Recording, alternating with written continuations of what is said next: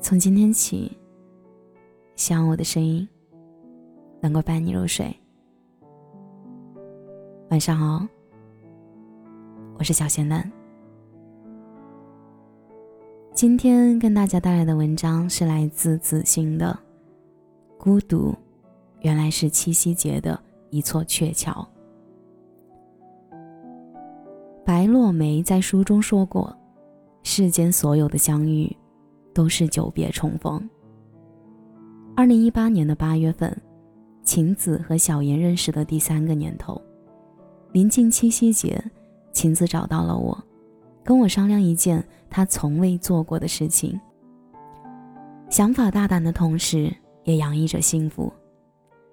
在我耳边轻轻地说了一句：“七夕节，帮我完成一个有趣的事情吧。”我说：“什么事儿呢？”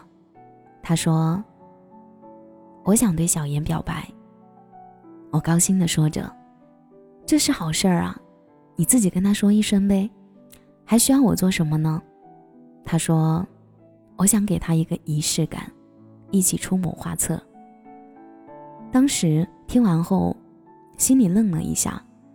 时常都是男生向女生举行告白仪式，可在他身上却反转了一回。大多数人选择等待幸福向自己靠拢，他却做了一次从未做过的事儿。主动追求幸福。七夕节那天晚上，在约好的咖啡厅，布置了一个下午的场地。那是我见过晴子做过最认真的事情。满头大汗，场地中跑来跑去，没有一丝一毫累的程度。小妍被朋友约在说好的咖啡厅，进门看到如此布置迅美的场地。心里嘀咕着，今晚不知道谁有事情要发生了。音乐慢慢的放到了小妍最爱的那首歌时，屏幕上显示着她的照片。那一刻，他才真正意识到，原来她才是今天晚上的主角。当晴子手捧花过来走上舞台的时候，拿着话筒说着他们曾经经历的往事，大家都能感受到。彼此之间有着深厚的基础。晴子在最后说出那一句：“小妍，我们认识了三年，经历了许多事情，我不想错过。如果你愿意，就上台。”本以为小妍会犹豫不定，但是那一刻，却毫不犹豫地跑到舞台上，说出那一句：“谢谢你的认真和信任，我愿意。”台下掌声雷动，晴子的心血没有白费。小妍也铭记在心，晴子从来没有过过七夕节，在她的第一个七夕节，就牵着小妍的手度过，眼睛里闪露着幸福的泪花。感情真的很奇妙，就像飞蛾扑火那样，纹丝不动的。照亮了大片天空，但如果是你，我才愿意飞奔而去。在当下的这个时代，你自己认为有些事情值得自己认真去做，那就放手一搏。年轻时都不轰轰烈烈，那要年轻又有何用？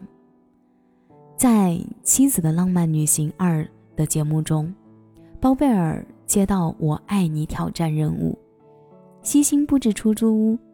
那是他们俩在大学毕业后挤在一个五平方的出租屋。包贝尔特意拉出温暖的回忆照片，等待妻子到来。包文婧刚踏进小屋，就感动得泣不成声。为了还原多年前住的画面，包贝尔亲自安好衣橱，换上整洁的被套，准备保暖军大衣和吃饭的小桌。那时候很穷，炒一个菜，煮一个面条一起吃。包贝尔煮好热腾腾的挂面，跟包文婧如从前一样坐在床上给他夹面条，感叹两人已经相伴多年，夫妻俩沉浸在回忆杀里，想起过往的苦日子，包贝尔问：“如果以后没戏拍了，没钱了，还愿意跟我回这儿吗？”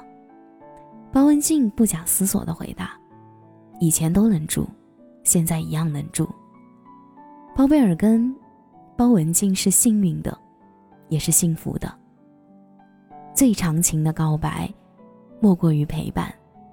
有人在敷衍，有人在逃避，可还是有少部分人一直在用行动证明。临近一九年的七夕节，小妍就着手准备惊喜。在群里说着：“是一八年的晴天的主动让我铭记在心。本该是男生该做的事情，他却抢先了一步。而这一次，说什么，也得是我去行动了。一个人去买礼物，一个人窝在房间里拼凑照片，礼物堆满了角落。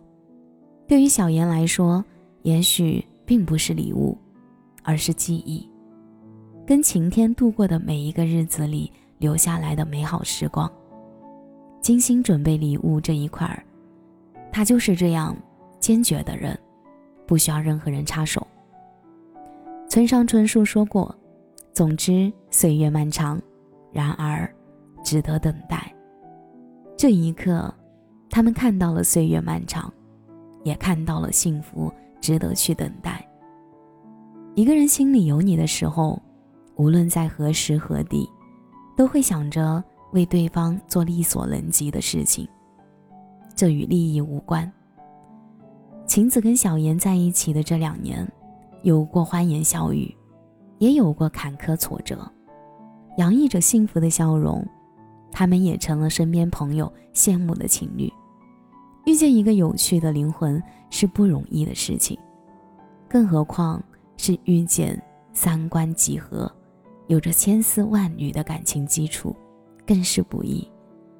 可这一切，都是最好的安排。抛开一见钟情，舍去了冲动，多了一份真情。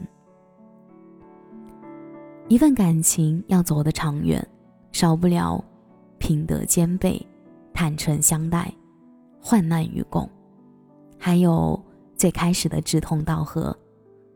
可当我们准备问晴子跟小妍，二零二零年的七夕节准备怎么过的时候，他们却异口同声地说了一句：“我们散了。”我们都没有缓过神，甚至还停留在两年前的浪漫节日气氛里，还想着一起为他们准备第三年浪漫的时候，最终却抵不过一句：“我们散了。”人生有时候。很多事情真的很奇妙，不敢多问，他们到底是为什么？当他们说出那一句“我们散了”，想必他们的心里也是如针刺般疼痛。我们也只能心里感叹着他们，可能以后我们都看不到了。真的希望能出现个万一。任何一件事情都逃不过岁月的变迁。生活是如此，感情亦是如此。能不轻易放开的手，就千万别轻易放开。有些人，一旦错过了，就是一辈子。遇见一个人不容易，在一起更不容易。有缘惜缘，莫攀缘。今年的七夕，你还是一个人吗？还是不敢走进电影院看自己喜欢的电影，还是时常一个人蜗居在家中，躺在沙发上吃着薯片，看着电视，一个人傻傻的，因为电视里的有趣的画面笑了很久。我们在感叹他人的时候，脑海中浮现许许多多自己曾遇见的画面，我们会告诉别人要怎么做，才有机会挽回。可是，我们自己何尝不是被告诫着呢？人性的本质就是明知道，却装作若无其事，最终遗憾出局。你在羡慕别人的同时，别人也在羡慕你。只是我们都在自己的年龄阶段里经历自己该经历的事情。至于结果，努力了以后，才有资格说随缘。希望你能成为那个无所畏惧、奋勇向前的人，不以交友数量衡量自己炫耀的标准，不因偶尔的羡慕和寂寞而随意放纵。留得住的人要加倍珍惜，也要学会珍惜对待身边的每一个人。